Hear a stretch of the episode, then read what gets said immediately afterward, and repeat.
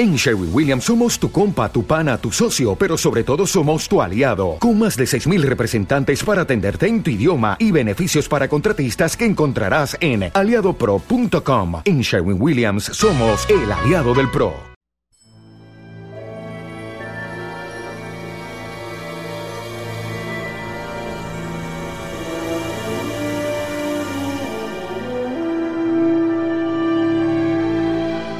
Bienvenidos a Star Trek Replay, el podcast semanal de revisionado de la nueva generación. Los presentadores, Jesús y un servidor, Andreu, somos trekkies desde hace más de un cuarto de siglo, y los dos nos aficionamos justamente con la nueva generación.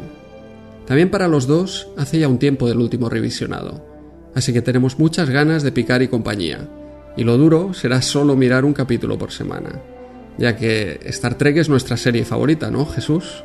Hola Andreu, sí, desde luego, Star Trek en general y bueno, para mí, al menos personalmente, es la nueva generación es, mi serie favorita y como ya sabrás también soy bastante eh, friki de Perdidos, la, Lost, ¿vale? Pero en este caso lo dejaremos en, un segundo puesto. De mí, Star Trek, eh, la nueva generación sobre todo, es una serie que vengo viendo hace ya ni, me acuerdo, que has dicho, un cuarto de siglo ya ha pasado. 25 años, sí, yo creo que aproximadamente desde el 91, 92.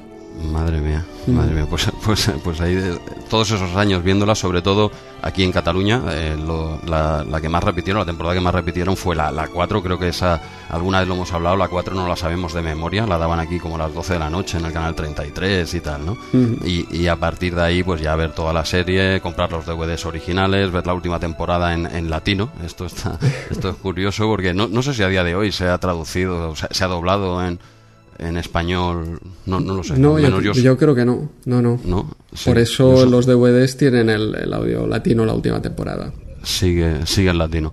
Pues, pues sí, sí, he visto todas las temporadas y bueno, soy un, fanático de, esta serie y oye, cuando hablamos de, hacer este podcast, pues yo eh, encantado, encantado porque me, encanta esta serie y empezar esta, esta aventurilla y a ver hasta dónde nos llega, ¿no? Sí, bueno, para mí también sin duda es mi serie favorita, o sea, hay muchas otras series míticas, seguramente haya series eh, mejores, pero yo creo que esta es la que más eh, me ha marcado, o sea si, si contamos todo, lo que es eh, serie y extra serie, es sin duda mi serie favorita. Yo, bueno, eh, acabé estudiando física y haciendo el doctorado en astronomía y la culpa la tiene Star Trek y en particular la nueva generación.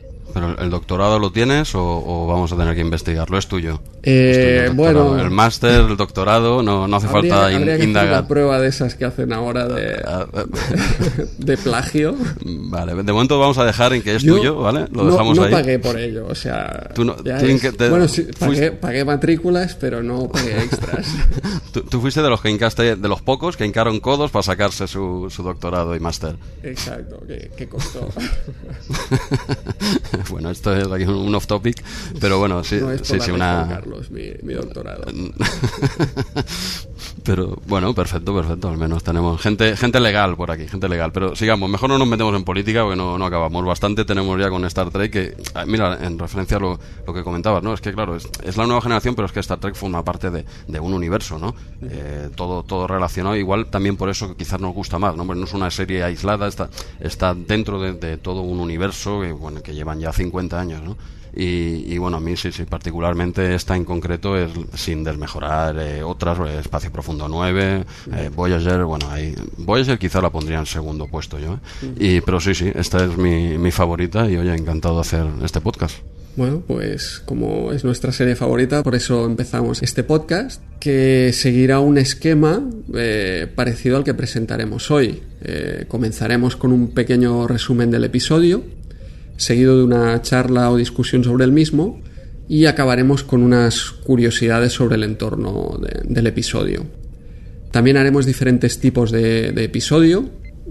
El programa de hoy es especial porque contiene la presentación al, podcast, además es un episodio doble que es el piloto, pero el esquema que seguiremos es eh, ir alternando unos podcasts simples donde solamente comentaremos el episodio directamente y intercalarlos, por ejemplo, con la semana siguiente, pues hacer una charla treki antes del episodio, una tercera semana volver a hacer un episodio simple Y en la cuarta semana, pues intentaremos contar con algún invitado especial que, que nos acompañe en el podcast. De manera que este ciclo de cuatro tipos de o tres tipos de podcast se irá repitiendo a lo largo de la temporada. Y la idea también es eh, que estos episodios simples de unos 30 minutos se alternen con los otros episodios especiales que serán un poco más largos de unos 45 minutos. También seguiremos el orden de emisión de los episodios en Estados Unidos y este primer podcast comentaremos o comenzamos con Encuentro en Farpoint. Jesús, haznos un breve resumen del episodio piloto de la nueva generación. Diario del Capitán, fecha estelar 41153.7. Este es el primer episodio de, la nueva generación, que es un episodio doble y en el que también se presenta se presentan dos tramas, dijéramos, dos tramas que, luego se unen en una, ¿no? Por, por un lado tenemos la primera misión oficial de Jean-Luc Picard, que, que es ir eh, a investigar cómo una raza, raza alienígena, que son los Bandi, eh, han creado una especie de, de base, base estelar y para investigar un poco cómo es posible que, una raza teóricamente inferior tecnológicamente haya podido eh, mostrar, o sea, montar, perdón, esta, esta base estelar, ¿no? Será el, primer episodio en el que básicamente es una presentación de personajes también, ¿vale? Quiero decir que no eh, es la primera vez que salen, tiene que presentarse más o menos como por dónde, por dónde va a ir cada uno, aunque no todos se les presenta eh, de forma más extensa. Algunos son testimoniales, como Worf, por ejemplo, apenas se, se toca eh, su, su, personaje, ¿no? Eh, Data, por ejemplo, se, presenta como más, más lineal, bueno, poco a poco se, se irán desarrollando, ¿no? Eh, esta era la, primera trama, ¿no? Dijéramos que tienen que ir a investigar cómo, cómo es posible, ¿no? Una base que, esta, que esta raza alienígena haya montado esta base tan avanzada para, para ellos, ¿vale? por otro lado, para, para, complementar un doble episodio, si no sería poco material, dijéramos, tenemos la, introducción de, de, Q, la primera vez que sale Q en, en la serie, que vendría a ser para un ser humano una especie de un semidios, ¿no? Y básicamente lo que, lo que quiere Q es juzgar a la humanidad por todos sus actos atroces eh, en, el, en, el, pasado. Se le monta una especie de, de juicio. Eh, pues, pues eso, para castigarles, para decir que, como diciendo que no, que no tienen derecho a, investigar el universo que por primera vez se, están adentrando en él, ¿no? Y viene como juez y testigo y jurado, como él, como él mismo dice, ¿no? Y estas dos subtramas, eh, bueno, se, mezclan al final, ¿no? En, en el, ese pequeño juicio que, que se le hace a Jean-Luc Picard, evidentemente, es como el nombrado como el, el embajador o el portavoz de, de, la raza humana, ¿no? Y lo que alega Picard es que diciendo que, que, si bien en parte tiene razón, que eso ya forma parte del pasado, ¿vale? Entonces, Q eh, accede, accede a decir, muy bien, si esto es tal como dices, que no lo creo, en tu próxima misión, que es la que la de Farpoint. Ya en tu primera misión, aquí me demostrarás si lo que estás diciendo es verdad o no. No solo me, no solo serán tus palabras, sino que yo juzgaré eh, lo que me estás diciendo, que la, que la raza humana ha evolucionado o no. Mm, vale, entonces se, para mm, momentáneamente este, este juicio y, sigue avanzando la doble trama de, del episodio, ¿no? Y bueno, una vez llegan a llegan al, al planeta de, los Bandi, eh, a raíz de una serie de investigaciones y tal, eh, se dan cuenta que en realidad esa base estelar tan avanzada eh, no lo han creado como se suponía, como ya se intuían ellos lo, los Bandi, sino que es, eh, es en sí un, un, un alien, un, otra raza alienígena, un ser viviente que ha adquirido esa forma y que lo tienen ahí como secuestrado, le dan la energía justa pues para que no se muera y tal, pues para camelar a la federación y bueno, sacarle los favores que ellos consideren oportunos. Y eh, aquí es cuando entras, dijéramos, o la pareja o un compañero de, de este alien gigante que, eh, que, bueno, que viene del espacio y comienza a atacarles, ¿no? Dijéramos. Y es aquí cuando Q vuelve y quiere ver si. y provoca, ¿no? A picar un poco para decirle, pues bueno, mira, eh, mátalo, ¿no? Es desconocido. Vosotros los humanos, todo lo que es desconocido lo, lo, matáis, ¿no? Y bueno, eh, conforme evoluciona un poquito el episodio, eh, Picard eh, al final resuelven el, misterio, se dan cuenta de que no es una base estelar, que sino que está que ha estado prisionera aquí, no, no matan al otro alien que venía a recogerlo y perdonándoles, dijéramos, o liberándoles. Y, este acto, eh, Q, de momento quizá no es que se lo crea del todo lo que le había dicho Picar en un principio, pero eh, dijéramos que, dice, bueno, por esta vez pasa, no os voy a liquidar como tenía en mente, pero nos seguiremos viendo. Evidentemente Q saldrá muchas más veces en la serie y bueno, eh, tratándose de, bueno, viendo un poco lo que habéis hecho, quizás tenga razón o no, pero de momento no, de momento no acabo con vosotros y ya nos veremos más adelante. Y básicamente son estas dos tramas que acaban, acaban juntándose con este perdón temporal, temporal de alguna forma. Y bueno, es un poco más o menos lo que sería el resumen de este primer episodio. No sé tú si lo ves igual. Sí, sí, eh, perfecto el, resumen. Y perfecto también el, hecho de que es eh, yo creo, un capítulo que define qué es eh, Star Trek o, realmente eh, qué es lo que los fans y Roddenberry eh, creían que representaba Star Trek ya a, mediados de los 80 o sobre el 86-87 que se grabó el capítulo que es eso, ¿no? La esencia de que los humanos hemos evolucionado y ya no somos salvajes. Sí, sí, eso, eso lo remarcan mucho en este... Básicamente, eh, por encima de las dos tramas, dijéramos, lo que quieren dejar claro es lo que ya, lo que ya se venía diciendo en toda la serie clásico, ¿no? Clásica, dijéramos, que pues, dejar bien claro que, este es un futuro eh, positivo, la visión que tenía Roddenberry de un futuro en el que la humanidad no eh, no va como nos va ahora realmente, ¿vale? sino, que podemos hacer bastante más y que podemos evolucionar y, esto lo deja bien claro en todo momento del episodio y nos juzgan por eso, ¿no? Diciendo, si habéis evolucionado, si es verdad, os dejo seguir, si no, hasta aquí hemos llegado. Y deja seguir, de momento. ¿Y qué te parece a ti este primer capítulo? Pues mira, yo en el último revisionado que hice, que ahora, pues no sé, sí, tres, cuatro años, eh, no, lo recordaba como un capítulo bastante mediocre, ¿vale? Y ahora que lo, he vuelto a ver, pues no sé, fue ayer o antes de ayer, eh, la verdad es que está bastante mejor de lo que yo me esperaba, o es, que, yo cada vez soy más fan de esta serie, igual cada, cada vez me es igual, aunque saque series peores que me seguirá gustando, ¿no? Pero, pero es verdad que, que es mejor de lo que me esperaba, sin ser ni de largo de los mejores episodios de la serie, que luego vendrán auténticas eh, obras de arte. Este, esta es una serie que recordemos, eh, le, cuesta arrancar, ¿eh? Esto la primera, segunda temporada hay que, hay que tener un poquito de paciencia en algunos capítulos especialmente. ¿eh? Sí, luego, luego ya mejora y mucho, pero sí, a lo que me preguntabas, yo, yo lo veo bastante mejor de lo que me esperaba, un capítulo más que correcto, ¿eh? sin ser una obra de arte. No, a mí también me parece un muy buen eh, piloto. Siempre es difícil eh, comenzar una serie y es difícil que el episodio piloto sea de los mejores de, una serie. Y en este caso, pues claro, no es de los mejores de Star Trek, la nueva generación, pero muy probablemente sea el mejor piloto de una serie de Star Trek. ¿eh? sí, es, es, muy a comparación con el resto de, de pilotos, yo quizá Espacio Profundo 9 también me, pareció un buen eh, piloto, o por lo menos eh, comenzaba algo que, podía ser misterioso. El de Voyager no lo veo tan, tan bueno como episodio piloto. Eh, o sea, sí que la, la, idea de lanzarte ahí al cuadrante gamma es no sorprendente, porque ya sabíamos todos que, era lo que iba a pasar, pero a mí me, hacía gracia. Pero el primer, el piloto en sí no, no me pareció. el episodio en sí no fue para tanto, quizá. Eh, Enterprise tampoco tuvo un gran piloto y bueno, Discovery eh, para mí tampoco. Bueno, Discovery es, es bueno, Discovery ya, ya tendremos tiempo. Sí, ya habrá tiempo. De, pero, de hablar, pero eh, eso es Star Trek comercial, Star Trek comercial, pero bueno, esto más para adelante. Centrándonos en la nueva generación, o sea, a comparación con Star Trek, es un muy buen piloto y a comparación con eh, muchas otras series, es un muy buen piloto. Y a mí me parece muy buen piloto, mayormente por los personajes.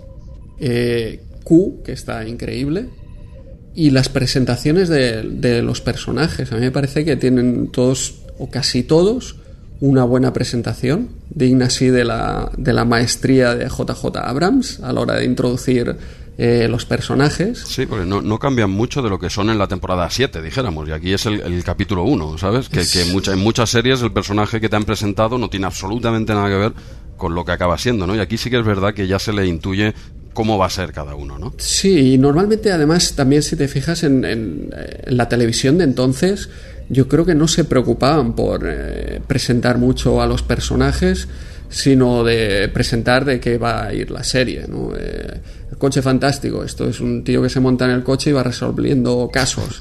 no nos presenta el, personaje de Michael gran, Está... Se me ha olvidado mencionarla en mi serie. Está Nueva Generación, eh, Perdidos, Coche Fantástico. en el sentido de que eh, yo creo que la televisión de entonces todavía no había llegado a, este nivel de, decir, bueno, un, episodio piloto tenemos que establecer eh, los personajes, las relaciones entre ellos. Aquí es básico, o sea, lo presenta y sobre todo o sea, es buen piloto teniendo en cuenta que lo estarían mirando con lupa, porque estás, estás haciendo la continuación de una serie mítica y, claro, la estaban esperando, tú ya sabes, para ponerla verde seguro, aunque sea bueno, seguro que la pusieron, bueno, aquí por lo que he leído yo tuvo bastante buena aceptación, pero, pero claro, trae todo el peso en sus espaldas de, de, una serie mítica, no empieza de cero como que tú inventas, eh, aquí tienes que seguir unos patrones que ya hace muchos años, que ya están marcados. ¿eh? Yo creo que era muy difícil y había unos personajes eh, muy interiorizados por, por todos los trekkies y era realmente difícil. Y yo aquí ostras yo veo que en cuanto a personajes por ejemplo a mí Data me parece que está impresionante desde el minuto cero Sí, pero aquí lo, lo, veo un poco que, que es, es, así, evidentemente, Data es así, ahí está su, su gran, grandeza, ¿no? Su gracia, pero, pero lo veo demasiado lineal todavía, muy, muy, muy robótico, aún le falta soltar, bueno, este personaje dará, bueno, si no es el mejor de la serie, está ahí, el primero o el segundo, es, un, es de mis favoritos, yo creo que de, de, cualquiera que vea esta serie, pero lo veo todavía muy, muy en casilla, muy enlatado ahí, ¿sabes? Muy... Es que yo entiendo que es difícil para, para los actores, si, si, te fijas también, por ejemplo, la actuación de, Troy es, es, un poco forzada, un poco exagerada, es, pero yo creo que es difícil eh, cogerle el, el, ritmo del, del, personaje a los actores. Sí, es que claro, no, no hay, es nuevo el personaje, tú no sabes realmente cómo va a actuar, pero sí que es verdad que, que Troy la sobreactuada, sería la palabra. Sí, sí, sí pero es eso, por ejemplo, ya te digo, aparte de Data, eh, Riker, que a lo mejor tampoco es un actor que, que pueda hacer con las capacidades de, Brent Spiner que hace de Data, que tiene, una capacidad de la cara impresionante, un ritmo también de, de la comedia impresionante, pero Riker a mí me parece súper carismático también desde el minuto cero. Sí, sí, Riker, que se le ha metido mucha caña, evidentemente, claro, tú comparas a nivel actoral, ¿no? Eh, Riker con eh, Picard eh, juegan dos ligas diferentes, ¿no? Pero es verdad que es muy carismático, a mí siempre me ha gustado, ¿eh? Sin, sin, sin ser a nivel actoral, pues como el Data, como Picard, evidentemente, pero, pero más que correcto, y es verdad que en este primer episodio es totalmente reconocible, aquí sí que pocos cambios hay, él es así prácticamente en toda la serie, ¿no? Un tío disciplinado, pero carismático, que, no, que oye, no tiene miedo, tal como se ve en la escena de de presentación, que, ya formaría parte casi del segundo episodio, ¿no? La, primera vez que entra, como le trata a picar eh, de forma fría, de, claro, primero lo quiere poner a prueba, ¿no? Pero bueno, quizá esto lo hablemos un poquito más para adelante conforme avanza el capítulo y, vemos a las pruebas que le somete, a un par de pruebas, dijéramos, ¿no? Que le somete picar antes de, ver si si tiene la confianza de, del, primer oficial o no, ¿no? Le hace un par de pruebas, nada más llegar, aquí hay un frío, pam.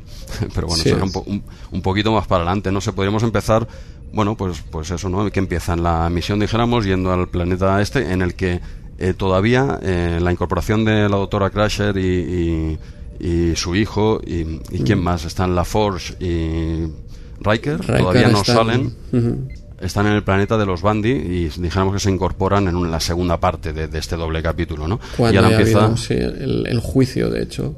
Exacto. Esto es esto es después. De momento empiezan pues el resto de la tripulación principal con Tasha con Tasha Yar de, jefa de seguridad, ¿no? Que evidente, luego sabemos que será sustituida por por Worf. Ahí sí que, por ejemplo, es una de las partes que también eh, veo a lo mejor más flojas del, del capítulo. El tema que y no solo de este, sino de los siguientes, ¿no? Tasha y Worf un poco se pisan los personajes y se pisan las tareas. Y Worf se, se llevó probablemente parte de las líneas de Tasha y eh, me parece que los dos hacían el mismo personaje y el hecho de que Tasha lo dejara eh, favoreció a la serie, yo creo. Eh, sí, a ver, podría, es que claro, están haciendo realmente en el primer episodio no sabes eh, que, o sea, sí, ya te presentan a Natasha como jefa de seguridad, ya lo explican, pero tú ves a Worf y ¿qué hace Worf ahí? ¿Sabes? Aparte, supongo también porque eh, esta serie la hemos visto varias veces y tal, y tú tienes más que interiorizado que Worf es el jefe de seguridad, ¿no? Entonces, claro, estos primeros episodios, no sé hasta qué es, hasta la segunda temporada o así, que marcha Tasha, sí, Tasha final de la primera temporada marcha ella y realmente hasta el principio de la segunda temporada es- no hay esta reestructuración de, de la Forge como ingeniero en jefe y Worf como eh, jefe de seguridad. Sí, exacto, porque, eh, eh, buen apunte. O sea, la Force empieza aquí como piloto, teóricamente. Sí, al principio no tenía un poco una posición exacto eh, marcada. Eh, claro, para estar en el puente, pues le- lo ponen ahí sentado. Lo pone, lo, lo pone ahí yo por, por lo que he leído, porque tampoco me quedaba nada claro. Eh, bueno, que empieza como piloto, digo, piloto este hombre. Eh, claro, luego es verdad que tiene que pasar, pues eso, a partir de la segunda temporada ya queda eh, realmente como va a quedar la plantilla, dijéramos, toda, el resto de temporadas, la- las siete.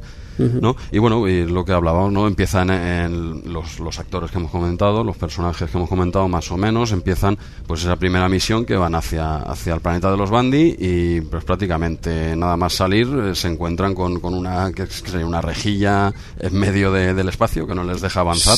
Así es, sí, sí. Una especie de rejilla que, no les deja avanzar, eh, no saben nada y que, puede ser. Y bueno, aquí es cuando hace la, la inclusión de, de Q, que fue idea directa de Roddenberry, porque en principio el, el argumento iba a ser solo el, el primero con, con matices, pero venía a ser el, eh, dijéramos, el, el- este que hemos hablado, ¿no? El de la entidad, que no se sabe que es una, un, ser, un ser vivo hasta más adelante. Pero bueno, eh, Roddenberry quiso, quiso meter y con bastante acierto, creo yo, el personaje de Q, que, que luego será, bueno, ya, lo- ya empieza siendo carismático, es un personaje eh, genial, genial porque le da un toque, un toque cómico que, claro, esta serie no es cómica, ¿no? Pero Q, Q viene aquí genial, empieza arriba, empieza arriba, y bueno, pues eso, se, se encuentran con, con él, que es el que ha puesto la rejilla, y, y, bueno, y les presenta el problema que, que él considera que tiene la, la especie humana, ¿no? Que eh, un apunte aquí también que eh, Roddenberry realmente no, no puso a Q porque quiso. O sea, en principio era un. eh, él quería hacer un episodio piloto simple de 45 minutos y desde Paramount le forzaron a hacer episodio doble. Ah, amigo. Y entonces fue cuando él cogió el, el- el guion de Dorothy Fontana, que era el original, Sí, exacto. y añade esta sub, eh, segunda trama, que, que realmente acaba siendo casi la trama principal, que es la trama de Q. Sí. Y vamos, o sea que fíjate que ha sido un poco eh, la casualidad, el hecho de que le forzaran, el que trajo un poco al personaje de, eh, Pues mira, de Q, que es un es personaje un- impresionante, sin duda. Es un gran acierto porque bueno, es, es, la- es el comodín, que igual que en la nave, por ejemplo, la, la holocubierta sería el comodín que tienen para hablar de lo que quieran. O sea, la- tú la cuando quieres un capítulo de la Edad Media te vas a la holocubierta. Cuando quieres de lo que quieras, tienes la holocubierta, es un poco la, el comodín, pues el en personajes, dijéramos así, más o menos, el comodín vendría a ser este, este hombre, porque puede ser lo que quiera, es un dios. Para nosotros es como si fuese un dios. Tú puedes, este hombre puede ser lo que quiera, les puede trasladar donde se puede hacer que el capítulo vaya de lo que te dé la gana, ¿no? Y, y- y recurren a él en ese sentido muchas veces, porque aparte de que el tío pues caló entre la audiencia, eh, te, te daba un, un abanico que no te lo da ningún tipo de personaje. Este haces lo que literalmente lo que te dé la gana. Y también es eso la química entre él y Picard. O sea, esa, esa bueno. lucha es, es como una. pues, no solo entre los personajes, ¿eh? entre los actores también parece ahí una lucha titánica. Es que, eh, es que es muy bueno. Yo creo que, que Q está acostumbrado a encontrarse con, eh, yo que sé, palmeros, ¿no? Que le siguen un poco el rollo por miedo.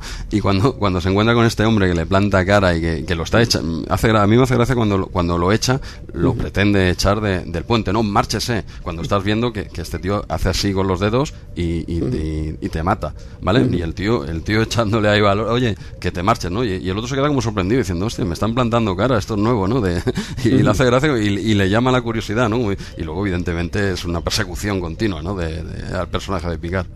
Sí, y bueno, ya- ya- la casualidad está también y el personaje Q que, que sale a, a lo largo de, de toda la serie, como comentabas, pero es que da como una continuidad a la serie, ¿no? Empieza la serie eh, con el tema del juicio a la, a la humanidad. Sí. Y, y es, es un tema recurrente cada vez que sale Q hasta el episodio eh, final de la serie. Sí, sí, acaban con él prácticamente. O sea que me parece increíble así el hecho de que de la casualidad de, de añadirlo, de tener que hacer el capítulo doble, que salga toda esta continuidad de la serie. A veces las cosas no, no son porque quieres, sino porque... No, no, a veces vienen, mira, las casualidades, también hay casualidades en esto, pero evidentemente mm, sí, podría haber sido casualidad para este episodio y haberlo dejado ahí, pero luego es un personaje que lo evoluciona mucho, que te explican su raza, mm, cómo funciona. Pues claro, tienes un personaje complejo, ¿no? Cómo funciona una raza de dioses y cada uno puede hacer lo que quiera, ¿no? El, el continuo, ¿no? Y bueno y es un personaje más, más que acertado pero también eh, me gusta porque lo, para el ser humano dijéramos es como, es como, si fuese un dios pero en ningún momento hay connotaciones religiosas vale, sí. ¿Vale? Eh, no, no es que sea el dios bueno cada persona tiene su dios o no tiene ninguno vale pero aquí se intenta alejar de toda connotación religiosa puede tener la apariencia que quiera puede hacer lo que quiera puede eh, no juzga sino que se, se basa más en, en, la razón no es un dios aquello que sigue unas unas reglas aquello marcadas a fuego porque son así y punto, que no, nunca se explican, son así y punto, ya está. Mm. Y, y, este, este personaje, este semidios, pues bueno, usa la razón, aunque sea la suya, dijéramos, ¿vale? Sí, es, Pero, es un dios por, por la potencia, por, por la capacidad de, de, hacer cosas que no podemos hacer nosotros, no es exacto, no es Pero no una es, figura no, religiosa, exacto. No, no, no, para mm. nada, no, no es una figura religiosa, me gusta que sea así porque, bueno, cada uno tendrá la suya, o ya te digo, o ninguna, ¿no? Que es muy respetable, pero, pero en ningún momento se, eh, pues eso, se, se, acerca a ningún tipo de dios de ninguna religión, él, él, es así, y de hecho, no creo recordar, en algún capítulo alguien le dice, dice, tú eres Dios, y él dice, dice, no, yo soy un Dios, pero uh -huh. no soy Dios. Y él mismo lo dice, no te sé decir de memoria en qué capítulo, pero él se define a sí mismo como un Dios, uno más, uno más, pero yo no soy Dios, no sé quién consideras que es Dios, ¿no? Uh -huh. Pero bueno, eh, bueno, entonces estábamos en la rejilla esta, ¿no? Que se, que aprovecho también que, que, hablabas antes de, de, el simulador, la holocubierta. La holocubierta que es, me parece otro de los grandes aciertos, de las grandes invenciones de, de la nueva generación. Es que te da un margen ahí increíble. Y ha introducida directamente en el, en el piloto. O sea, sí. es que, que es un piloto muy, muy completo. Uh -huh. Sí, sí, presentan, bueno, sale un poquito de, a ver, falta muchísimo por, por ver, pero sí que es verdad lo que dices, que, que te va presentando ya un montón de cosas en el primer episodio sin ser, sí. eh, no sé, arrollador, ¿no? Que cada minuto, no, poquito a poco te van dando píldoras de lo que va a ir viniendo, ¿no? Sí, porque sí, sí, la... luego, si, si ves los mejores capítulos, probablemente de la nueva generación, eh, la, que la gente diría en general serían los que involucran a Q y los que involucran sí. al, al simulador. O si sí. no los mejores, los que seguro, seguro eran buenos. Sí, sí, sí. Re recuerdo, ahora me venía otro a la mente que digo, ahora está pensando, digo, vaya, pues no venía ni simulador ni, ni Q, pero lo que acabas de decir es verdad. ¿eh? Casi mm. los mejores capítulos, al menos por mi parte también, y creo que por la mayoría, mm. involucran a Q y la holocubierta. Mm -hmm. Bueno, que pues la, esta... la holocubierta, que te vuelvo a cortar, en la escena esta de la holocubierta, una de las eh, cosas así más cutres que se ve del, del, del, episodio este es el doble de Data. No sé si te has fijado cuando Data rescata data. cuando Data rescata a Wesley que se sí, cae, que se cae en el río. lago. Se nota ahí, claro. Yo entiendo que ahora lo vemos ahí en alta definición y vemos no, no, todos los detalles. No me había dado cuenta, no te, sinceramente. Pues, ostras, Hombre, sí. es que en ningún momento he pensado que haga falta un doble para esa escena. Yo también o sea que, me, me pareció, pero que, va un poco rápido y hace un par de saltos. Y fíjate, no porque el... si la vuelves a ver, es que es, can, canta demasiado. Es que, es que ni me había fijado, digo, en saltar dos piedras le ponen a un doble. Ya, ya, yo también lo, lo, pensé, digo, no, no, parece que no haga falta, pero si, si le vuelves a echar un ojo a esa escena, verás que, que canta mucho. Madre mía, esto lo ve Chuck Norris y, y, y la lía, ¿eh? y, y, la lía en las redes sociales, ¿eh? no, no, no me había, no me había fijado, bueno, es un buen apunte, pero no, no, me había fijado. Bueno, ya que hablas de la escena esta que se, se grabó en el Parque Griffith, ¿no? Sí, en el, en el Observatorio Griffith en, en Los Ángeles. Se ve que un, fue un poco... Astronómico. fue un poco fueron dos días un poco durillos ¿eh? según alguna declaración de algún actor que he leído por ahí se ve que les hicieron repetir hasta la no sé estaban estaban agobiadísimos ya de repetir las mismas escenas la, más de la mitad de lo que grabaron no no se metió en el metraje final, pero se ve que se pegaron dos días un poco infernales, ¿eh? grabando no sé las horas, ¿no? me lo inventaría, ¿no? Pero fueron dos jornadas que no son muy bien recordadas ¿eh? por algunos actores. ¿eh? Vaya, vaya, no, no lo sabía. ¿Sale sí, eso lo... en el libro este que, que, que utilizas tú? Sí, sí, evidentemente muchas de las cosas que digo sí. salen de... Este, a ver, ¿cuál, ¿cuál tengo aquí? Mira, es el Star Trek, la nueva generación de Al Alberto Santos. Uh -huh. No sé si, si lo conoces, este libro sí, es uno... Sí, sí, lo conozco, pero no, no lo tengo. Lo he visto por, por alguna convención, lo he visto por ahí por eh, alguna librería, pero no, No, yo utilizo el Star Trek eh, The Next Generation Companion, que es de Larry Nemechek. Me parece que este era eh, o fundador o director del club de Star Trek de Estados Unidos o del club más grande de Star Trek de Estados Unidos.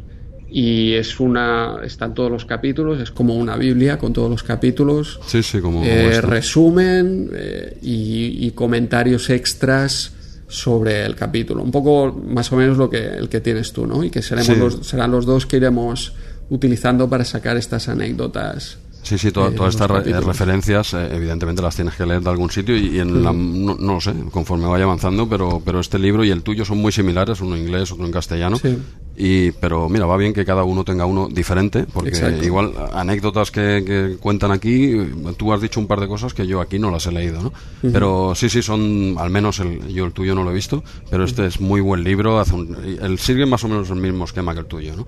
Te presentan cuatro datos, el argumento, cuatro datos del- de la serie y luego eh, anécdotas y cosas de este tipo que si no fuese por libros así no, no tendrías ni idea. Esto de- del Parque Griffith evidentemente lo, lo he leído aquí, lo explica y, y digo, se lo, lo pasaron un poco mal, ¿no? Se ve que les apretaron un poquito. Sí, que veo también esa escena como un poco también de, de lo que en el capítulo piloto eh, no está muy bien. Es el hecho de que ah, veo muchas escenas eh, o de relleno o desligadas de la trama, ¿no? Eh, que por una parte hacen que el episodio no, no sea como eh, todo un continuo, pero por otra parte sí que sirven para presentar a, a personajes que está bien, ¿no? Porque ahí la relación entre Raikar y, y Data en esa escena está muy bien. Sí, que le deja bien claro Riker, minuto uno, a Data que no le gustan, no, no le hace, Sí. no- que no confía en él, dice, hombre, que se cree? Me, me gusta ese, ese momento, ¿no? De porque te crees superior o algo así, y el otro sin, sin vacileo ninguno, porque es así, dice, no, es que lo soy, en, en muchas cosas lo soy, no, no te enfades, es así, ¿no? Y, y luego, y luego, evidentemente, acaban siendo eh, buenos compañeros, ¿no? Pero, pero el Riker se lo dice claramente, ¿no? Que no, no le acaba de convencer tener un compañero que no es humano, o al menos que, que es una máquina, según él, ¿eh? Sí, sí. Bueno, pues estar eh, donde nos habíamos quedado, más o menos, pues eso, ¿no? Que iban hacia el planeta y tal, y se encontraban la malla esta en la que sale eh, Q por primera vez en el puente, se presenta ahí vestido de, de almirante de, de un barco de, de, no sé, de, del siglo XV o... Sí, va cambiando, ¿no? De personaje desde eh, un, eh, un militar, ¿no? Años 60, yo creo.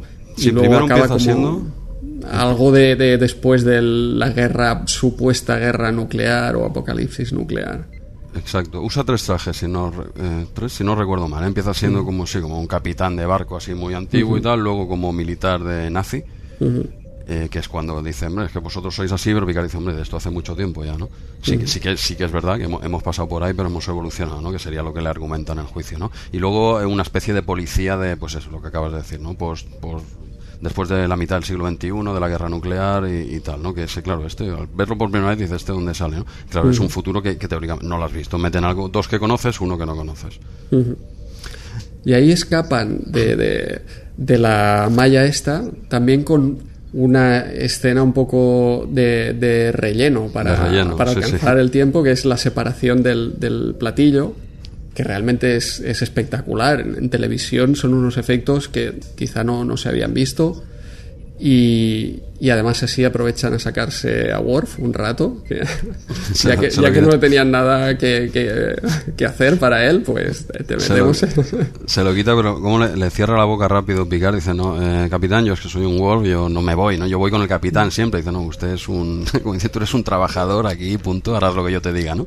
Y, y hasta aquí déjate de razas de historia, tú estás a mis órdenes, ¿no? Y evidentemente eh, le obedece, ¿no? Pero que el Worf en un principio quería estar con su capitán porque es un Klingon y, oye, no, pues no lo va a dejar solo y Picard con una frase eh, lo sienta y es lo que hay. Sí, sí, no, realmente el personaje Picard desde el principio con una autoridad increíble como personaje y Patrick Stewart como, como actor Es también. que Patrick Stewart es, es que es, un- es que juega otra liga este hombre. O sea, Sí. eh, está, está a un nivel, yo creo que acertaron. eh, te- supongo que tendrían sus dudas, porque claro, tenías que suplir al Capitán Kirk. Es que Sí. claro, no, no es cualquiera. Y meter a un personaje tan diferente Eh, La gente quería, quería, quer- bueno, de hecho quería, entiendo, al, a, William Sutter, ¿no? Querían a, a a las originales y si no, algo que se le parezca. estos, estos cambios tan radicales es difícil, ¿eh? Afrontarlos y que te salgan bien. Porque aquí estás presentando un- no un antagonista, pero vamos, algo que no tiene nada que ver con este hombre. Sí. Funciona de otra manera totalmente, ni mejor ni peor, pero es totalmente diferente y eso la audiencia te lo puede rechazar. Y yo me imagino que mm, costaría introducirlo, ¿no? O desde un inicio ya entró bien, porque claro, es muy... eh, eh, Kirk es Kirk, ¿eh? Sí, yo creo, al principio había dudas eh, en el eh, documental este de Chaos on the Bridge, que explica el- el- la primera temporada un poco caótica de la nueva generación, pues ahí En la explican que... Perdona, perdona que te corte, en la que Patrick Stewart no deshizo las maletas en el hotel. esto, esto es verdad, esto bueno, es verdad. Directamente no deshizo las Lo, maletas. lo he, le- lo he leído, ¿eh? que no sé si en Bueno, el libro este él o en- siempre, sí, siempre cuenta que su agente le decía, no te preocupes, esto eh, no pasa de una temporada. Esto tra- tranquilo, él no tenía nada claro y de hecho eso he leído que, que este hombre en el hotel que no deshizo las maletas porque tenía clarísimo que eso en cualquier momento se acababa. Y dice, Sí. no me voy, no voy a buscar piso, no voy a hacer nada porque esto no va a ningún lado. Y, y míralo ahora, bueno, esto ya, ya hablaremos más adelante, pero eh, si lleva años que va a volver ahora otra vez y tal, pero bueno, esto ya lo hablaremos. Esto- sigue, sigue, te he cortado. Sí, eh, ¿dó- ¿dónde estaba? Que ahora no me acuerdo. Ahí te cortado con, lo- con lo de picar. a- Ah, sí, no- que no querían, no querían a picar. Eh, Exacto. Roddenberry decía, pero ¿cómo va a pi- Capitán Calvo? Y Calvo, le hicieron, calvo. le hicieron hacer el, el casting eh, con peluca. le enviaron una peluca que tenía eh, Patrick Stewart desde, desde Inglaterra. Hizo el casting con la peluca. Yo quiero el pelazo de Kirk, quiero el pelazo y además quiero la, la camiseta abierta, pecho palomo, que, que se ve- este tío está muy delgado, ¿no? ¿Dónde, dónde vas? Bueno, total, después del último casting, ya con la gente de Paramount, eh, el- uno de los mandamases le dijo, oye, este vale, pero que se quite la peluca. Seguite la peluca, porque esto, esto canta. Esto, esto canta mucho. No, no, pero es que, es que es verdad, es un personaje tan diferente, el otro lo resolvía todo pues a lo, a lo campeón, ¿no? Y le, sa- y le salía bien, ¿eh? Que tenía, tenía y tiene su, su encanto. Yo creo que el- el- la cuestión es que dividieron el personaje ¿no? de, de Kirk entre Riker y Picard. Y por una Ah, sí. parte quedó el, el cerebro y la autoridad y por otra parte el físico y el riesgo. Entiendo. Sí, no, es una, es una buena reflexión, ¿no? es verdad. No, no lo había visto nunca así, pero es cierto que, claro, el Picard es totalmente reflexivo, racional, eh, eh, todo es eh, mental, dijéramos, ¿no? No es nada físico. siempre, en pocas peleas sale, en las pocas que interviene, casi siempre pilla. claro, no es Kirk, no es Kirk. Eh, pero bueno, tiene otros grandes encantos. Yo, a mí que, se no, que no se me enfaden en el primer episodio del podcast, los de la serie clásica, pero para mí mi capitán favorito, eh, lo siento. Yo creo que sí, yo creo que para todos los trekkies. De hecho, o sea, a pesar Uy, de que uy, había... uy lo que, uy lo que ¿Sí? has dicho, Andreu. Uy lo que has dicho para todos los trekkies. A ojo, pesar, yo creo que piensa que eh, a pesar de las dudas que había y todo lo... eh, un poco la serie original estaba... eh, la gente la recordaba mejor de lo que yo creo que realmente era. Y eh, también al principio cuando te decía qué es lo que es Star Trek, eh, sí, en la serie original ya había parte de que los humanos hemos evolucionado y etcétera, pero también era yo soy Kirk y yo solo, yo me lo guiso, yo me lo como y ya está.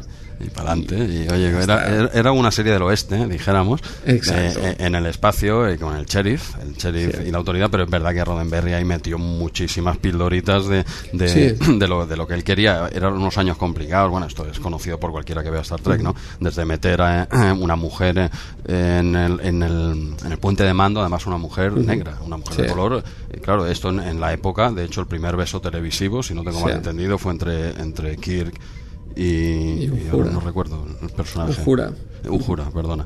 Y claro, rompió en muchos sentidos, pero no dejaba de ser lo que acabas de decir tú ahora, el hombre por el universo y al que se le cruce le pegó dos hostias, ¿no? Y, Sí.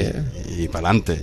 Sí, sí. No, tiene su mérito de que, como tú dices, iba metiendo sus píldoras y, bueno, quizá no se podía hacer más entonces. Bastante, Pero- bastante se hizo. ¿eh? Pero bueno, que, que realmente eh, la nueva generación es la que consolida todo este sentimiento de, de mejora, evolución de la, de la humanidad, de, de estar en un estadio sin, eh, sin avaricia, sin toda una serie de cosas que, Sí, que- que consideraba Roddenberry que estaban superadas. Sí, sí, de hecho es la serie de Star Trek en la que queda más claro. Luego eso quizás se va diluyendo un poco, no sé el motivo, no sé el motivo hasta llegar a, a lo último, pero, pero sí que es verdad que se va diluyendo todo eso en favor quizá de, eh, no sé, de ganar espectadores más casual o de... Claro, si Bueno, no- y de no conseguir eh, tramas, a veces es difícil, ¿no? Si todos somos amigos y no hay No, ningún problema, es difícil encontrar. No, no Eso es lo que se quejaban los, los guionistas de que, bueno, a ver, si todos se llevan bien, ¿qué, qué- qué escribo yo? Si el drama es el eh, la, la lucha este entre una Sí, sí, opinión entre, y otra. entre el bien, digamos. entre el bien y el mal, dijéramos. Pero a mí lo que me gusta de esta serie, entre muchas otras cosas, es que no es la típica serie en el que hay un bueno y un malo y en cada capítulo a ver cómo ganas al malo y al final ganas, ¿vale? Bueno, malo, el bueno, el malo, siempre no. Me gusta que hay capítulos en que no hay buenos y malos. Hay una idea de fondo y, y se trabaja, ¿no? O, no sé, mil cosas en las que no hay un malo definido, como el, el malo, Sí. ¿vale? Hay, hay muchos capítulos en que hay un malo o una raza mala o un grupo y, oye, también son muy buenos, ¿no? Pero me gusta que no, que no siempre sea lo mismo, ¿no? Porque no en esta serie, en cualquiera siempre hay el bueno y el malo. Y, o el bien y el mal, ¿no? Y oye, también hablar de cosas que, que estén un poco en, en medio, en cosas que no Sí. tengan que ver ni con el bien ni con el mal, como, no sé, me viene un ejemplo, podría ser el, el- ¿qué capítulo es? No recuerdo el nombre, que, que es un juicio a data para determinar si, si es La un- medida del hombre. la medida del hombre, si es un, si es un ser vivo, tiene puede poder de decisión, o, bueno, simplemente aquí no hay malos ni buenos, se presenta una idea muy interesante y el capítulo en sí es- podría ser como una obra de teatro, quiero decir, se habrían gastado cuatro duros y para mí es uno de mis favoritos, por decirte eso, que no solo buenos y malos, sino buenas ideas de, de- sin, sin malos, sin malos de todo. Sí, sí. Muy bien, pues a ver, estaríamos, bueno, Sí. habíamos eh, llegado a la separación esta de- del platillo, ¿no? De, de la Y, eh, nave para, intentar escapar. Eh, que ya con sorpresa, porque aparece O'Brien, el episodio, episodio cierto, piloto, Cierto, no recordaba ese detalle. y ahí dirigiendo también la separación de, de- del, del platillo. O sea que yo no lo recordaba ese detalle. no, no, no, cuando- lo ves fue- igual el tío, ¿eh? No cambia en toda la serie, ¿eh?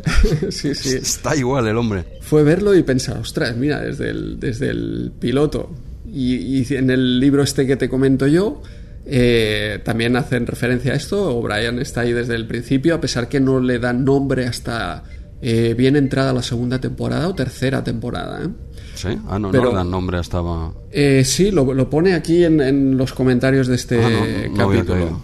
Pero aparentemente aquí co- comentan que había estado en el casting de alguno, no dice de qué personaje, pero había estado en, lo- en el- en los castings y no le habían cogido como personaje principal.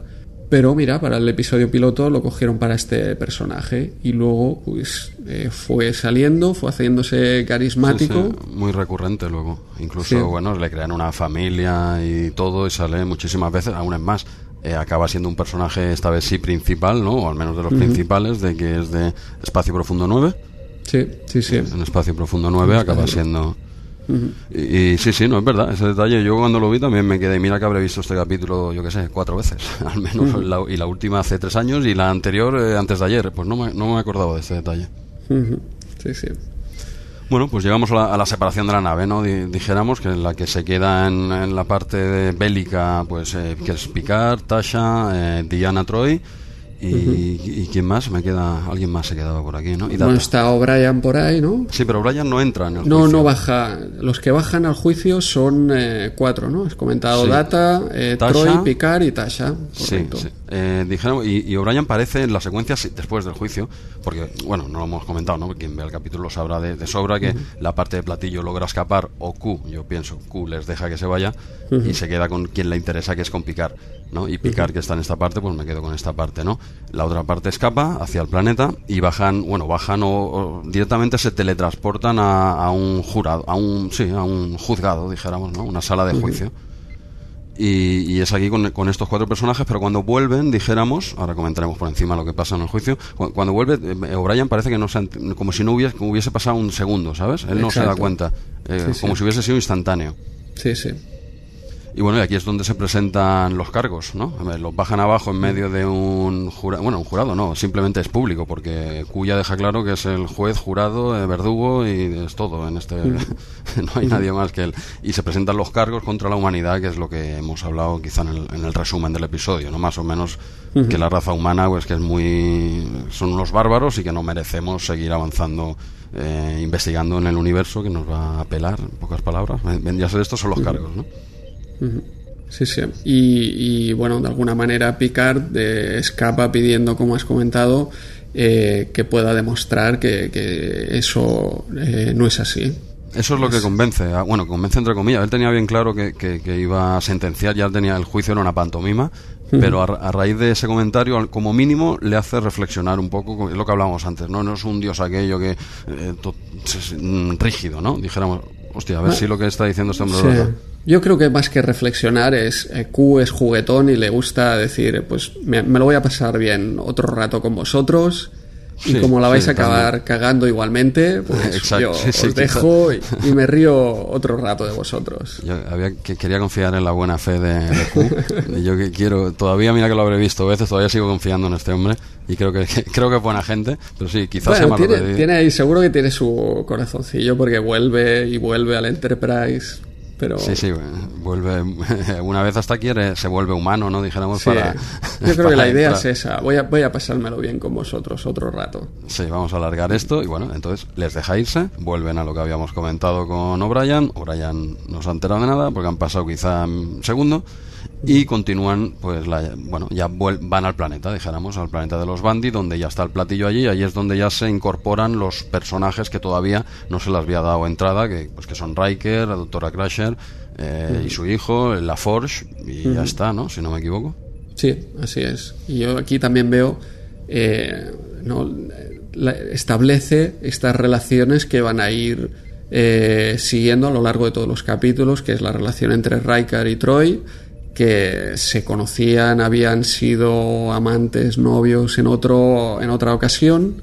Y la relación extra entre, también entre Picard y, Beverly Crusher, que Picard era amigo del eh, marido de Crusher, que murió en alguna misión con, con Picard. Sí, en la nave anterior en la que estuvo Picard, la Stargazer. sí. Se ve que murió ahí, por lo que he leído en este libro, una misión rutinaria, ¿no? Que eso le da, todavía hace que se sienta peor, porque no fue nada... Fue una misión, aquí pone textualmente una misión rutinaria, ¿no?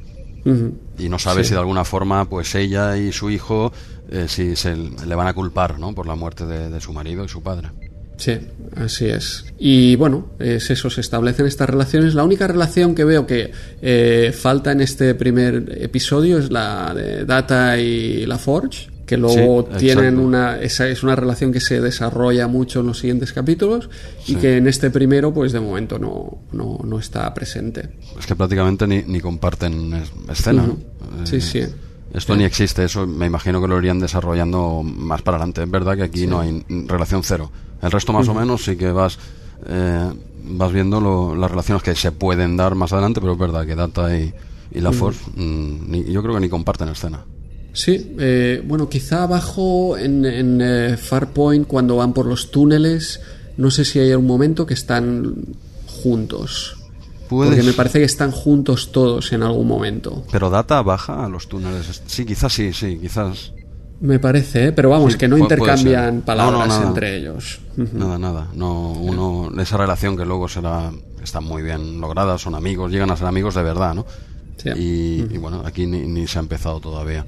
Y bueno, y empieza, pues nada, es, la presentación de lo que comentábamos antes por encima, la, la, presentación de Riker como primer oficial de Picard y como Picard eh, en un primer momento es totalmente seco con él y dijéramos que no lo acepta hasta que no pase un par de probitas, ¿no?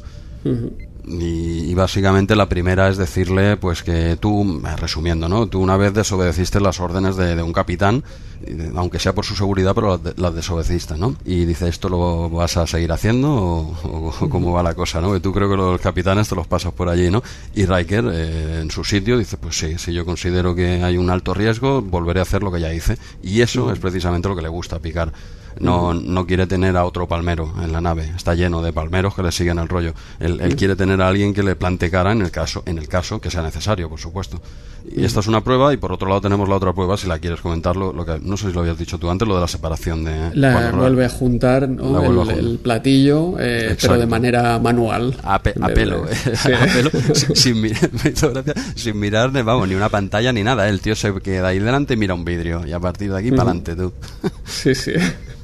No, Pero bueno, es, es un poco presentan en, en, eh, en este primer episodio eh, Picard como un poco alejado de, de la tripulación, ¿no? Un poco diciendo... Sí, totalmente, eh, totalmente. Sí, aquí estoy yo, eh, yo, yo mando.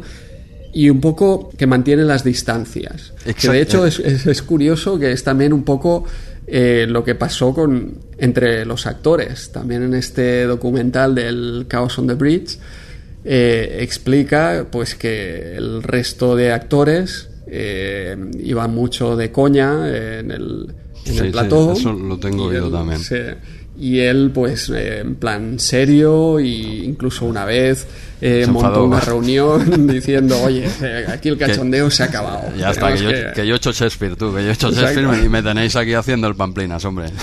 Aquí se ha acabado. No, y, y es curioso porque es- eh, se ve una entrevista ahí a Patrick Stewart y se le ve ahí avergonzado, riendo, diciendo Sí, sí, la- "Ostras, la he lo- visto, lo, que la he llegué a, visto". lo que llegué a hacer y lo que llegué a decir que todavía me lo, me lo echan en cara y se ríen de mí. A ver, parte de razón también tendría, un poquito de seriedad, pero evidentemente cuando es un trabajo de tantas horas, tantos años, ¿sabes? si no tienes un margen, una pequeña salida de cachondeo, un poquito, eh, mal Sí. Y el hecho de, yo creo que el hecho de que las, las relaciones también entre los eh, actores de esta serie hubieran sido tan buenas, también favorece a la química entre los Sí, personajes. sí, totalmente. Eh, yo creo que todo eso, no sé, de alguna manera traspasó también a, a la audiencia.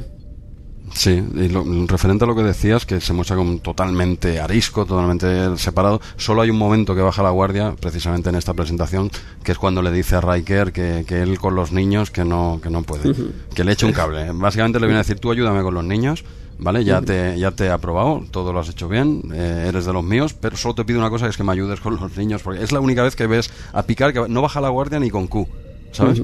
Y aquí, bueno, quizás es un toque también cómico, un poco también pues para presentar el personaje, ¿no? Pero claro, el otro se queda, un tío como este que me diga precisamente esa, esa tontería, que Sí, los sí. niños- te dan miedo, o sea, no te dan miedo el resto del universo, pero los niños sí, ¿no? Sí.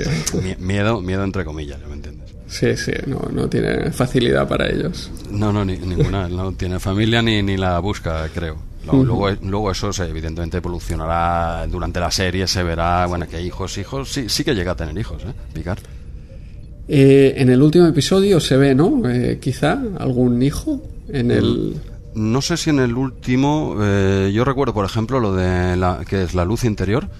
Eh, Ah, bueno, pero eh, claro, pero ahí en ese representa que eso es algo que no, No, no, no. le pasará en realidad, digamos. pero él, pasando. bueno, ese capítulo ya lo- también es uno de mis favoritos, pero realmente él tiene hijos, porque él ha vivido no es un tema de dos minutos, eh, ha, Sí, ha estado una vida, ciertamente. él Sí, ha tenido hijos, aunque quizá en un universo paralelo, ¿no? Pero bueno, esto eh, más pa- más para adelante, ya, ya hablaremos de esto, pero sí, incluso en una de las, creo que es ya en una de las películas cuando muere el hijo, o sea, su sobrino, cuando muere su sobrino, él está devastado porque es lo que más parece. Ahí obvian totalmente el capítulo que te acabo de decir, pero ahí se le ve con Troy que está totalmente hundido porque se muere a lo que más parecido que él tenía un hijo. Evidentemente, Sí, sí. de este capítulo se olvidan por completo que ya, ya lo tenía, pero bueno. Y, o sea, que más o menos no los tiene, pero se presentan cosas similares. Sí, sí, no, en, en- en el último episodio, en All Good Things, tampoco tenía, tampoco tenía hijos, ¿cierto? Nada, pues quizás son esto, solo estos dos apuntes. Bueno, pues teníamos eh, Riker que ha aprobado los- las dos pruebas, ¿no? Ya, ya tenemos a un Sí. número uno. Bien- bienvenido a bordo. Y por ahí entre medias, eh, también otra escena que no viene a cuento, que es la escena de McCoy. Hombre, no viene a cuento, pero, pero muy. es es excelente, ¿no? Muy, O sea, muy guapa, muy guapa, pegando, para tiri- mí- tirando, pe- pegando tiritos a Spock desde la distancia. Está, bueno, es que la idea de ponerlo ahí a data, aunque Hombre, es no es- evidente que es lo que debían Eh, hacer, claro, claro. Está, está genial llevada y para Claro. mí eh, de Forrest Kelly ahí está supremo en esta escena, está Sí, sí. No, no, el tío como se muestra las dos caras, ¿no? Por un lado como diciendo que los vulcanianos que son muy aburridos, no sé qué, pero por otro lado les tiene un respeto, ¿vale? Pero, o sea, en esa escena que durará, ¿qué? ¿Dos ¿Un minuto dos? No, no dura más. Sí, no, dos minutos no más. Que además está entre medias de nada, ¿eh? No, no, es que... está, ahí pero... metida, está ahí metida porque sí, porque, porque este hombre tiene que salir, o cualquiera de la tripulación antigua puede salir en cualquier momento. Y, es una escena cortita, pero es verdad, es, es, muy entrañable, un hombre ya mayor y tal, y mm, recordando a Spock, porque Data es el nuevo Spock, al fin y al cabo. Exacto, sí, sí, ahí está, está muy acertado el, el oponerlos el uno al otro en esta escena. Sí, es el relevo. y te ponen con quien Spock tenía, quizá no mejor relación, pero tenía una muy buena relación a pesar que aparentemente se estaban pegando pullitas. Bueno, pullitas se las pegaban continuamente, ¿no? Pero en, el, fondo eran amigos y buenos amigos. Como, como bien le, Data le pregunta, ah, yo creía que los vulcanes que eran gente honesta, que no sé qué. Dice, no, no, y lo son, y lo son. Dice, pero, pero muy aburridos.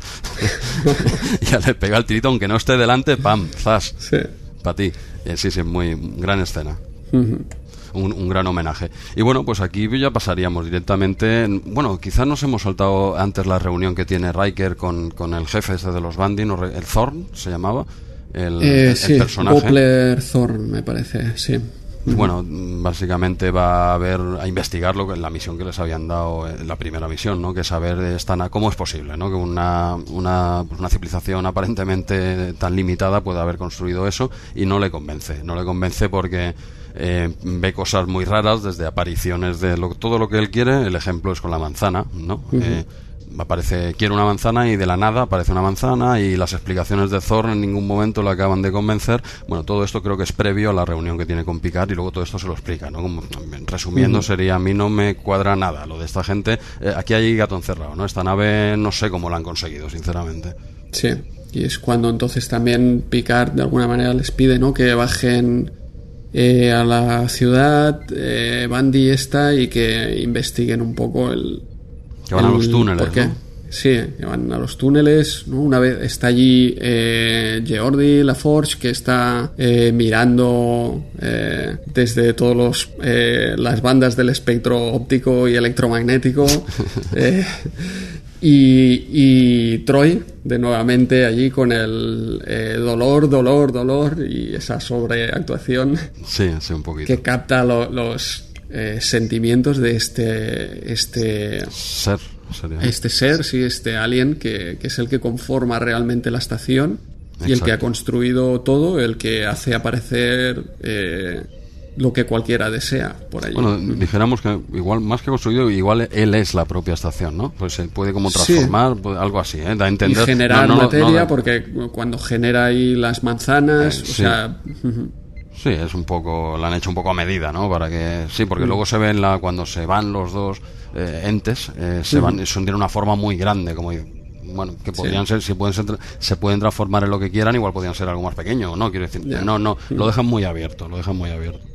Sí, toda esta parte también es un poco eh, Old Trek, ¿no? Es como el Star Trek antiguo, es un poco una trama eh, que no me gusta tanto, ¿eh? la trama así de Farpoint como la trama de, Q. Es que la eclipsa, es que donde entre Q, donde entre y igual si no hubiese salido Q mm, estaría mejor, ¿no? Pero sí que es verdad que no está al nivel de la trama de Q, ni mucho menos, pero bueno, más o menos cuela, sí, es un poco la vieja escuela. Sí, sí, porque por ejemplo también la ciudad eh, Bandy, si te fijas ahí, parece como los escenarios de la serie original. ¿no? Cartón piedra, parece que está hecho con Amstrad, con todo el cariño. ¿eh? luego, luego, ya se ve que trabajan con Amiga, luego tocan ya más lo que es MSX, Amiga y tal, pero parece que empiecen con un Amstrad, ahí lo dejo. ¿no? Sí, antigua escuela, dejémoslo ahí. Parece un capítulo de aquellos de, los del oeste de la serie original. Sí, cartón piedra. típico, el planeta de la semana.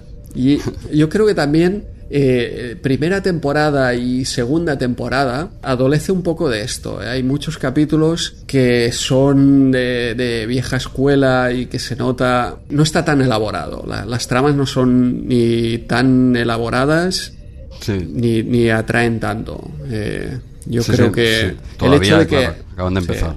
acaban, eh, cuesta, es lo que tú has comentado antes. A la serie le cuesta arrancar pero también es el hecho de que eh, arranca con mucha gente de la antigua serie. Y yo creo que esta gente de la antigua serie, pues quizá no estaba en la televisión moderna. Y luego a partir de la tercera temporada y así, con, yo creo que con la incorporación de Michael Piller y de todo unos, un staff de, de escritores más estable, porque las dos primeras temporadas, también comentado en este en este documental de Chaos on the Bridge, expulsaron a un montón de guionistas, ¿sabes? De hecho, ya en este primer capítulo piloto, lo que te comentaba que eh, mitad estaba escrito por eh, Dorothy Fontana, la otra por Roddenberry. Sí, la parte de Q por Roddenberry. ¿no? Sí, pues eh, yo creo que él se quedó con los créditos del capítulo y ella tuvo que reclamarlos judicialmente para poder Ah, ¿sí? cobrar. Sí, sí, esto sale en, en el Chaos on the Bridge. A pesar de que en, en los títulos de crédito aparece, aparece ella, ¿eh? pero no sé si eh, a posteriori o a, pa- a partir de este, de Tras- este litigio. Tras resolución judicial, ¿no? Dijéramos. Sí, hay hay dos, sí, sí. dos DVDs, hay como dos DVDs, el anterior Está- y el posterior. La, la emisión en directo y luego en DVD. Ah, mira, hablando un poco de, de esto, de versiones y tal, como anécdota, creo que ya lo, lo habíamos hablado en privado. Yo lo he visto este primer episodio, tengo la serie original en DVD, y, pero lo, he visto en Netflix, por la comodidad de, verlo en Netflix, ¿no? Y en el libro, el, el mío al menos, sí que habla de un par de escenas que, que están, que digamos que en el DVD se cortaron, pero cuando salió la versión de Laserdisc se incorporan, ¿no? Se, se añaden, y son dos escenas básicamente eh, que cuando salen en Netflix, una es, eh, claro, tú cómo lo ves en, tú lo ves en idioma original, ¿verdad? Sí, sí, sí. Vale, yo también lo vería en, en idioma original, lo que pasa es que no lo entendería, por eso, por eso, lo, por eso lo veo en castellano, ¿vale? Me encantaría, me encantaría escucharlo en el idioma original, ¿eh? Pero prefiero en castellano sin los subtítulos, pero bueno, esto ya es a nivel personal.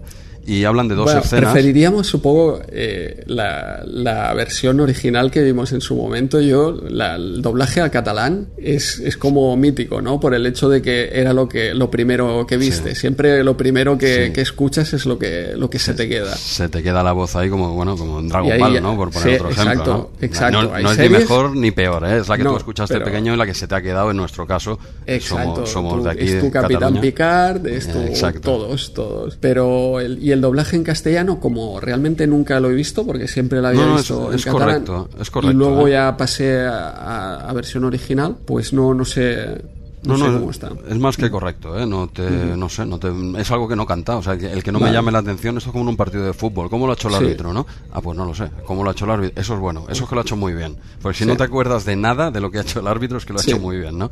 Sí, y, sí. y aquí igual, me, ahora me has comentado el doblaje en castellano, bueno, no le veo bien, más, más que correcto, pero claro, lo que te comentaba en, en Netflix, estas dos escenas, que una es una breve conversación de Picard con la doctora Crasher en enfermería, no sé de lo que hablan, ahora me lo explicas, ¿vale? Porque es una, una toma que dura un minutito o así.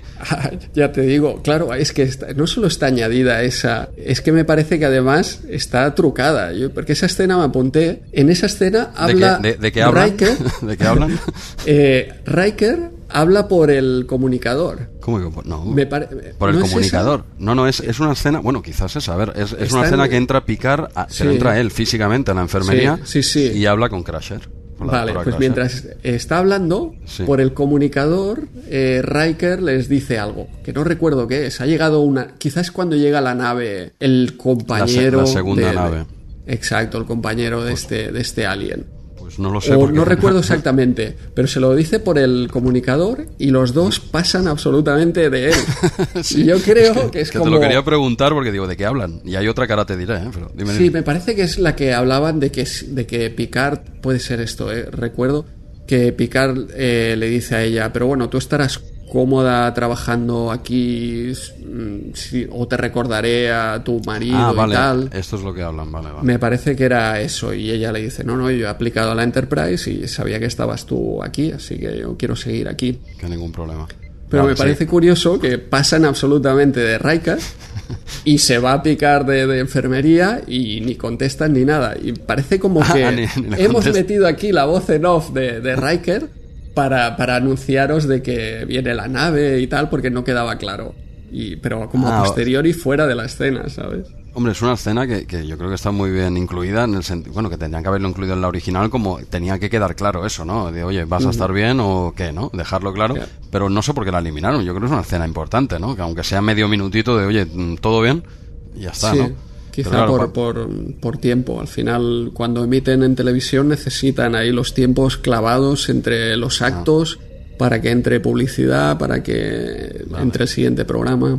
Y han metido como nexo de unión falso Riker ahí de fondo, que por cierto le, lo vuelven a, le, vuelven a pisar en la otra escena que bueno, no, no, le pisan, quiero decir que no lo incluyen en, en, el DVD, que es una escena cuando él lo ponen a ver, esto es muy bueno, ¿eh? cuando ah, ostras, sí. que, él llega dice que como que, mm, él le pregunta a Tasha, ¿no? ¿Qué ha pasado y tal? Y dice, bueno, te, lo, te, lo, voy a explicar, dice, mira, te voy a poner el DVD del primer capítulo y te lo ves.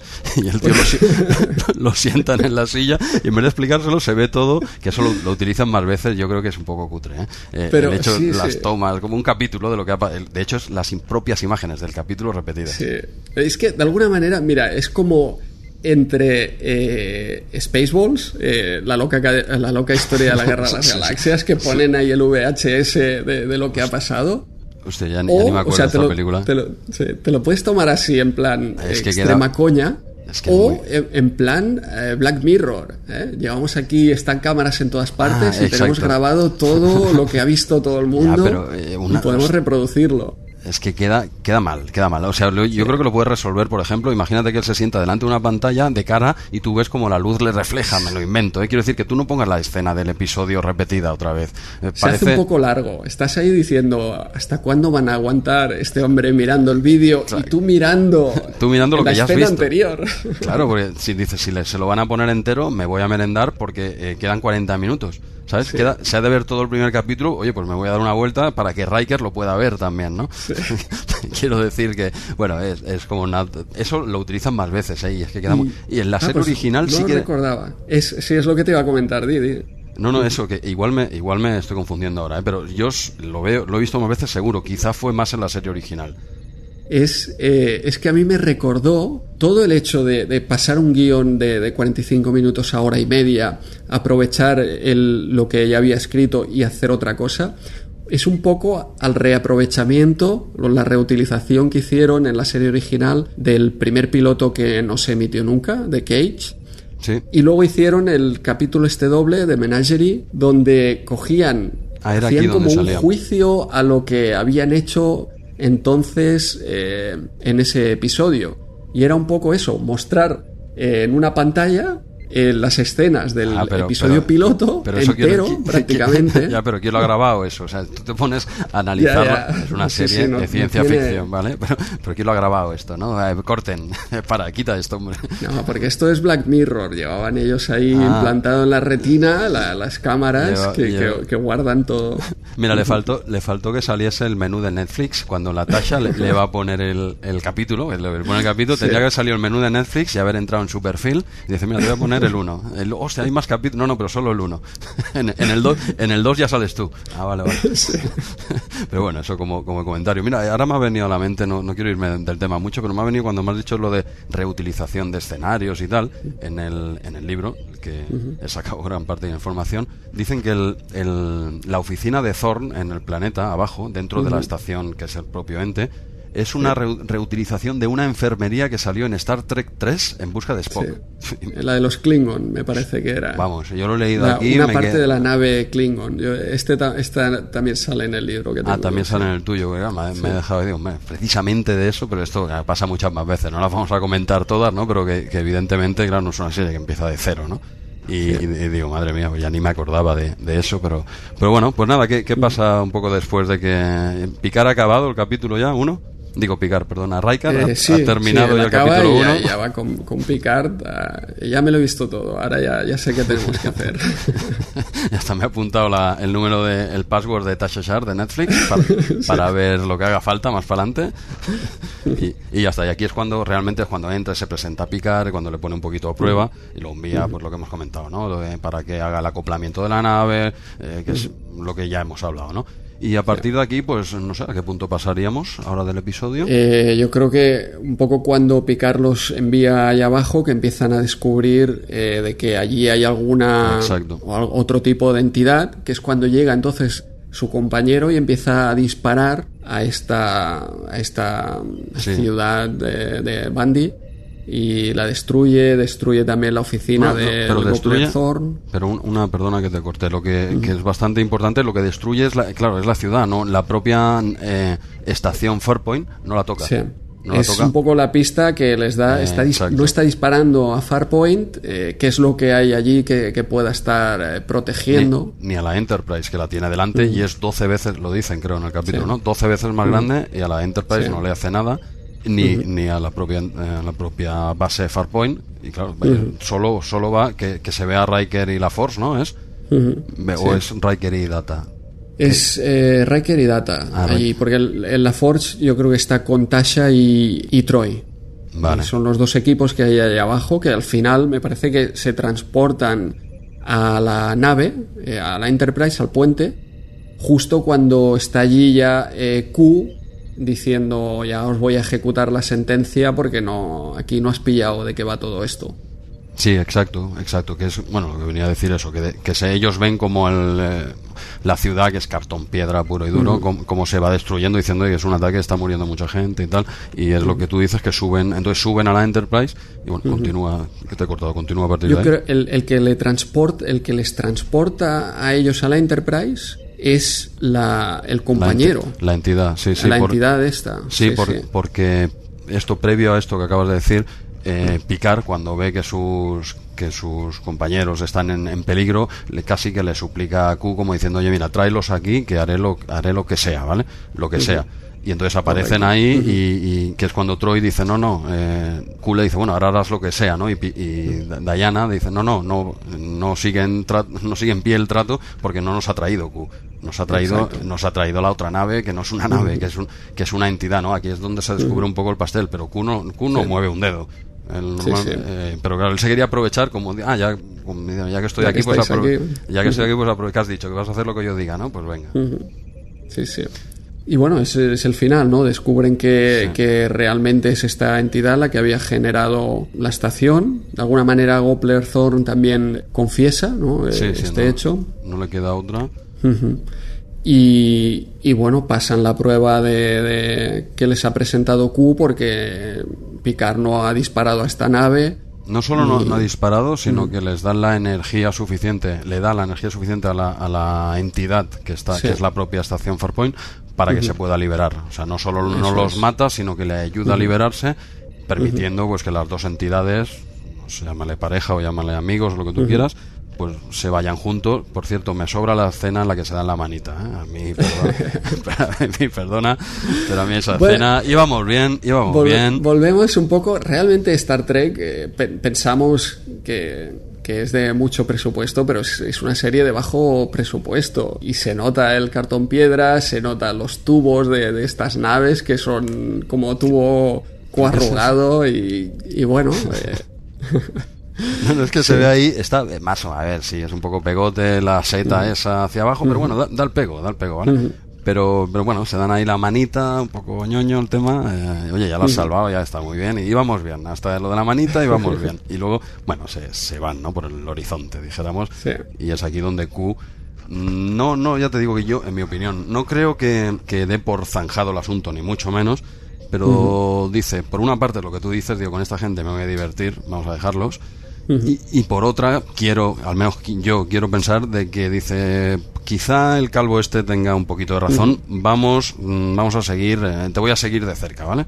Ah, No os voy a dejar mm, de momento. Y es básicamente es lo que le dice en la última escena. Exacto, que- sí, sí, literalmente. que, que- exacto que de- ya seguiremos ya seguiremos pero un poco también es lo que tú dices no como decir es que me da mucho juego esta gente sabes. Sí, sí. y bueno vendría esto sería un poco el, el episodio no Sí, eh, ¿te ha quedado alguna eh, anécdota o algo que, te, que quisieras comentar que no hayas acabado de decir? Mm, No, bueno, me hizo gracia en su, en su momento, lo estaba, lo estaba viendo con, con Liz, un saludo a Liz que sé que, va me dijo que iba a escuchar este episodio, ¿eh? Se- se- Debe, debe escucharlo. se- al menos para el, el primer episodio del podcast, para saber de qué va, ya no nos va a escuchar más, ¿eh? y solo se ha visto el primer capítulo, y, lo y le, y le dice, Liz, saludo. Y le hizo un comentario que es cuando está, cuando es en el propio juicio, que, que Q, le, le- cuando apuntan a, que son a, a Tasha y a, la, a Troy, creo. Y a no, Troy, perdona. sí. No, a Tasha no, a Sí. Data y a Troy. ¿Esa batalla de Troy? Ah, porque Tasha está Diría- allí congelada, quizá. Ya. Estaba en medio. Di- diría que, bueno, es, igual, es eso es lo de menos, ¿no? Les apuntan una Sí. pistola y le dice, dice, si no contestas otra cosa que no sea culpable, Ah, sí, correcto. los, los mato. Y entonces dice, ¿cómo te declaras? No, no le queda otra que decir eh, culpable eh, temporalmente. De Ahí- momento. Yo creo que ahí, ahí hizo un Puigdemont, ¿sabes? Hizo un Puigdemont como diciendo, "S- mm, mm, sí, pero no. Sí, pe- sí, pero no. Nada, una, una chorrada que me acuerdo. Ahora que has dicho eso, si me había saltado alguna cosa, digo, ahí, ahí Picar hizo un Puigdemont. Solo como, como anécdota, ¿eh? Ahí lo dejo. A ver cómo acaba todo el, el tema Picard. Ah, el tema, ah, vale, vale, digo, mejor El no. tema Picard. Sí, sí, el tema picar Otro- mucho, es mucho más fácil que el otro tema. Yo que mejor ni lo tocamos. Sí, Es que es mucho más complejo que Star Trek y perdidos juntos, ¿eh? Exacto. Mejor. Aquí no se va a tocar más política que la que salga en Star Trek. Que la de la Federación Unida de Planetas. Exacto, que ya tiene sus movidas también. Sí, sí, sí. Vale, Pues no sé yo- si tú querías recordar algo. Dos que detalles que no habíamos comentado es uno Sí. que eh, en este capítulo ya nombran a los Ferengi, a pesar de que no salen, eh, los, los nombran. Sí, pero le- les dicen, eh, pero ahora que lo dices, en, en la versión en español, o al menos me pareció a mí en varias ocasiones, dicen los Terengi, con T. Ah, ostras. Pues no, no, en, en la versión inglés es claramente Ferengi, porque ellos ya eh, sabían que iba. De hecho, ellos planeaban que los Ferengi iban a ser un poco como los. Los Klingon para la nueva generación, ¿eh? era la, la raza ¿Ah, sí? eh, enemiga, sí, sí. Lo que lo pasa que- es que luego les salió el tiro por la culata porque el primer capítulo con los Ferengi, eh, es- no, ellos no demuestran mucha. No, No, sé, es que no es un, no es un rival es serio. una raza un poco para, para la comedia muy buena. Sí, sí, sí, Yo claro. En Espacio Profundo 9 Ah, me mira, me- increíble. Me lo has quitado de, digo, en Espacio Profundo 9 le sacan el máximo partido a los Sí, Ferengi. sí, sí, sin duda. Pero no es una raza que, es, que sea el enemigo como los a eh, Klingon, que el enemigo de la nueva generación No, se- no. acabará siendo los, los Borg. Hombre. Igual que para Voyager también, ciertamente. Hombre, es que los Borg es, eh, bueno, eh, el mejor enemigo de la serie, quizás, así como off topic. Seguramente, sí, sí, vamos. Y, y la mejor película probablemente de la nueva generación, eh, la que involucraba a los eh, Borg, el primer contacto también, yo creo. Sí, sí, es que donde salen los Borg mm, rara vez, bueno, que luego también, en- también en, que es en Voyager, también lo amplían Voyager se mucho. utiliza mucho como personaje. quizá haya, haya momentos que no estén tan bien, pero bueno, a mí me gustaba, ¿eh? se desarrollaron mucho y se desarrollaron bien. Pero ya quizá pierde un poco la magia. Cuando tú lo vas tocando un poquito, Sí, cada poquito sí. es mucho, ¿no? Pero claro, cuando ya es continuo, quizá, pero es normal, pierde la chispa, tú ya sabes mm, de todo de los Borg, pero, Sí. pero bueno, sí, sí, los grandes enemigos que no dejan de ser zombies modernos, ¿eh? Exacto. Más o menos, ¿eh? Tampoco han inventado, pero están muy bien, muy bien logrados. Pero, ¿qué, qué comentabas? Y último detalle así que me quedaba por comentar también, Sí. que eh, si te fijas no hay teaser, no, no hay entrada, normalmente los capítulos de la nueva generación empiezan con ese uno o dos minutos Sí, sí, de entradita, el teaser, antes de los créditos, y este empieza directamente con los créditos, donde además no sale el nombre de los personajes, solo sale el nombre de los actores. Ah, buen apunte. Luego a partir del segundo capítulo ya salen también el nombre de- del personaje. Y los créditos finales eh, se hacen con, el, con un scroll vertical, así. Y mientras que a partir del episodio 2 eh, son pantallazos estáticos. Sí, claro, Los yo lo- títulos finales. Yo sí, sí, los recuerdo más estáticos. Es verdad, Sí, no, sí. no había caído en la cuenta de... Yo, eh, lo vi ayer así, me llamó la atención y luego eh, leyendo en el libro también, este que te he comentado, también lo, lo comenta. Ah, es que a mí me pasó como Riker, yo solo vi el primer episodio, ¿sabes? Entonces, Riker tampoco vio lo de los créditos, me, ha- me ha pasado como él. Tú el primer episodio lo viste dos veces, una sin él y otra con, con su cabeza detrás. Esto lo puedes ver. Hostia, esto me ha recordado ahora que era el... el Una en first person y otra en, en third person. Esto Sí, es sí, como más o menos como el... Call of Duty y un Uncharted. Ah, más, sí, sí, sí, algo, algo así, como el Maniac Mansion dentro de- del Die of the Tentacle, ¿no? Se, se sienta y juega al Maniac Mansion, aquí te sientas, ves el capítulo, fantástico, oye. me, me hizo mucha gracia, y muy, quizá era un poco homenaje a la clásica, ¿eh? Quizá ellos mismos vieron que no era muy correcto, pero quizá fuese homenaje, porque la clásica lo usan más veces este recurso. Sí, sí. Eh, un poco para decir, aquí tenemos cámaras en todas partes, todo queda perfectamente grabado. Ya, pero si, si haces eso, quizás utiliza otras tomas, ¿sabes? No utilizas las Sí. mismas. O sea, Sí, lo, sí. lo que ha pasado visto desde otro punto de vista, dirías, hostia, eh, desde cuando, yo que sé, desde arriba del puente, ¿no? Otra perspectiva, me refiero. Y, y igual ahí dices, hombre, ahí al menos os lo habéis currado. No, no, pero déjame copiar, pegar. Pero bueno, eh, es una anécdota, el capítulo es más que correcto, pero eso no deja de ser una anécdota graciosa. A mí me hizo mucha gracia, digo, míralo. Sí, sí. Pero bueno. Bueno, pues eh, eh, yo creo que hemos comentado ya todo lo comentable sobre este primer episodio doble, así que... Va a durar lo mismo que, que el próximo. Perdona que te corte. Va, va a durar lo mismo que el, que el, que el propio episodio, ¿eh? Una hora y media sí? más o menos, ¿eh? Aproximadamente, sí, sí. Sí, ya. Lo, ya iremos ajustando, luego ya van a ser Poco. episodios simples o dobles, pero ya iremos ajustando. El primero, hoy teníamos que hacer la presentación y etcétera. Era episodio también doble y piloto, así que había mucha tela que cortar. Sí, nuestra intención sería hacerlo de una horita, más o menos. De media hora los que sea solo comentar episodio o 45 minutos cuando hagamos eh, una charla extra cuando traigamos Sí, un poco, invitado. un poco sobre la marcha, sí. Ya sí, Exacto, ya- ya, ya iremos eh, viendo lo que sale. Perfecto. De momento, eh, hasta aquí llega el viaje inaugural de la USS Replay. Pero antes de marcharnos, recordaros que podéis contactar con nosotros mediante el correo electrónico startrekreplay.gmail.com Seguirnos en Twitter también en el arroba Star Trek Replay y sobre todo no olvidéis de suscribiros al podcast en iVoox o en iTunes. Nos escuchamos la próxima semana. Hasta la próxima.